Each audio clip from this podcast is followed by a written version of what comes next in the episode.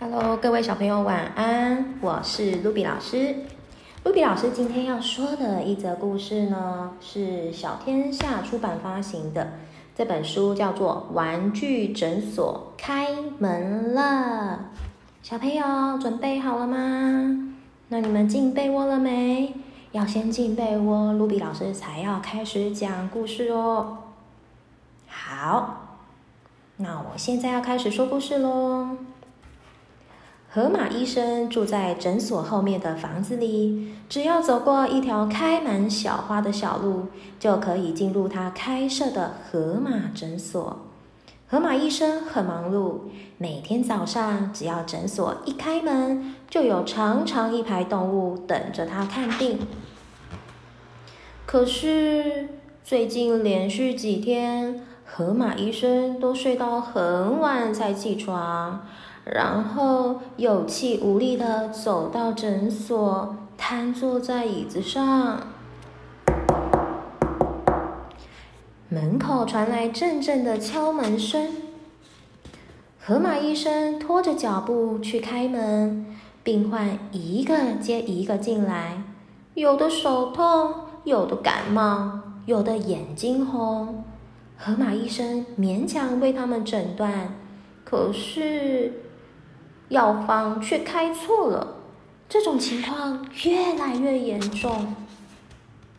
几天后，河马医生贴出一张公告，这张公告写着：“抱歉，今天开始，河马医生退休了，麻烦各位另请高明。”大家惊讶极了：“啊，为什么要退休？没有河马医生，那我们怎么办呢？”如果生病了，要去哪里看病呢？河马医生向大家深深一鞠躬。很抱歉，我年纪大了，体力精神越来越差，应该退休了，请大家不要再叫我医生。许多动物表示支持他的决定。没错，年纪大了就是该退休。河马为大家看病这么多年，很辛苦，可以休息陪陪孙女了。河马爷爷要好好保重身体哦。河马爷爷拆下诊所的招牌，垂着头走回家。河马爷爷开始害怕上床睡觉和起床，好不容易入睡了，却在惊吓中醒来，勉强下了床。却又完全没力气。孙女猪猪对河马爷爷说：“爷爷，我们来下棋。”河马爷爷摇摇头：“爷爷，我们来玩扑克牌。”他还是摇摇头：“爷爷，那来画画好不好啊？”河马爷爷又是摇摇头。猪猪忍不住叹气的说：“爷爷。”以前我说好无聊，你都问我什么是无聊。现在你知道了吧？有一天，河马爷爷又无聊的看着窗外，狐狸大叔手上的箱子吸引了他的目光。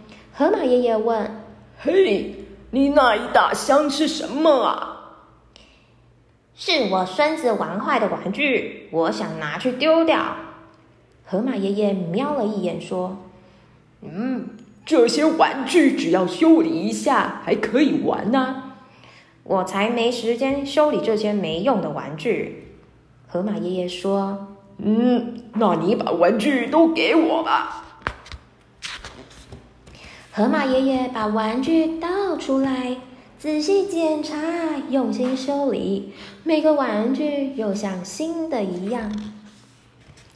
河马爷爷把修理好的玩具一个一个摆到窗台上，面对这些新的玩具，他开始喃喃自语的编起故事。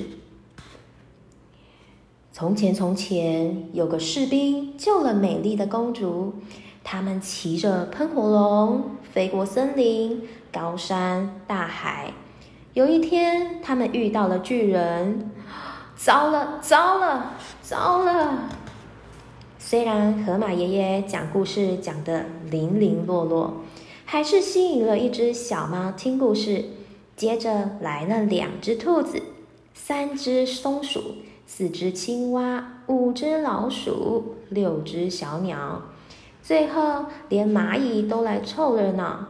河马爷爷越讲越兴奋，把在场的听众都编进故事里。第二天一大早，河马爷爷开心的跑回诊所，兴冲冲的把新招牌挂上去。这个招牌写着“河马爷爷玩具诊所”。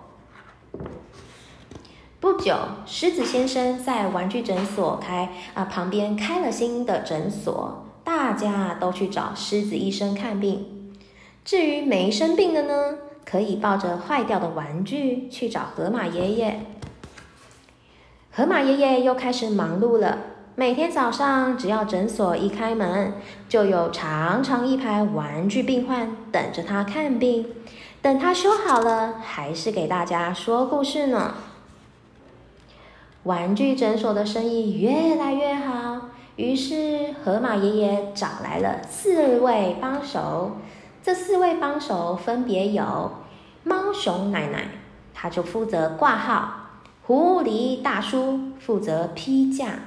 大象爷爷负责美容，浣熊婆婆负责急诊室，而河马爷爷呢是总医师，猪猪是可爱的小小护理师。现在河马爷爷再也不怕上床睡觉和起床了，他每天都很期待为玩具看病、说故事给大家听呢。好啦，小朋友，这则就是玩具诊所开门了的故事了，好听吗？好听哦。那小朋友，你也有旧的玩具吗？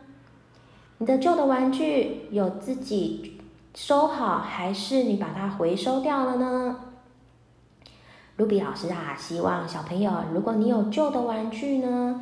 你可以，如果你不玩的话，你可以捐给育幼院的小朋友，或者是把它重新的整修整理好，然后它就变成一个全新的玩具，你可以送给别人，或者是你自己可以再玩。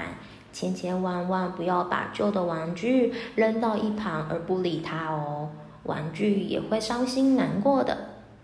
好了，今天的故事就先说到这边喽。小朋友，赶快闭上你的眼睛睡觉了。如果喜欢听露比老师说故事的话，记得订阅《国文哪有这么难》。我们明天见喽，拜拜。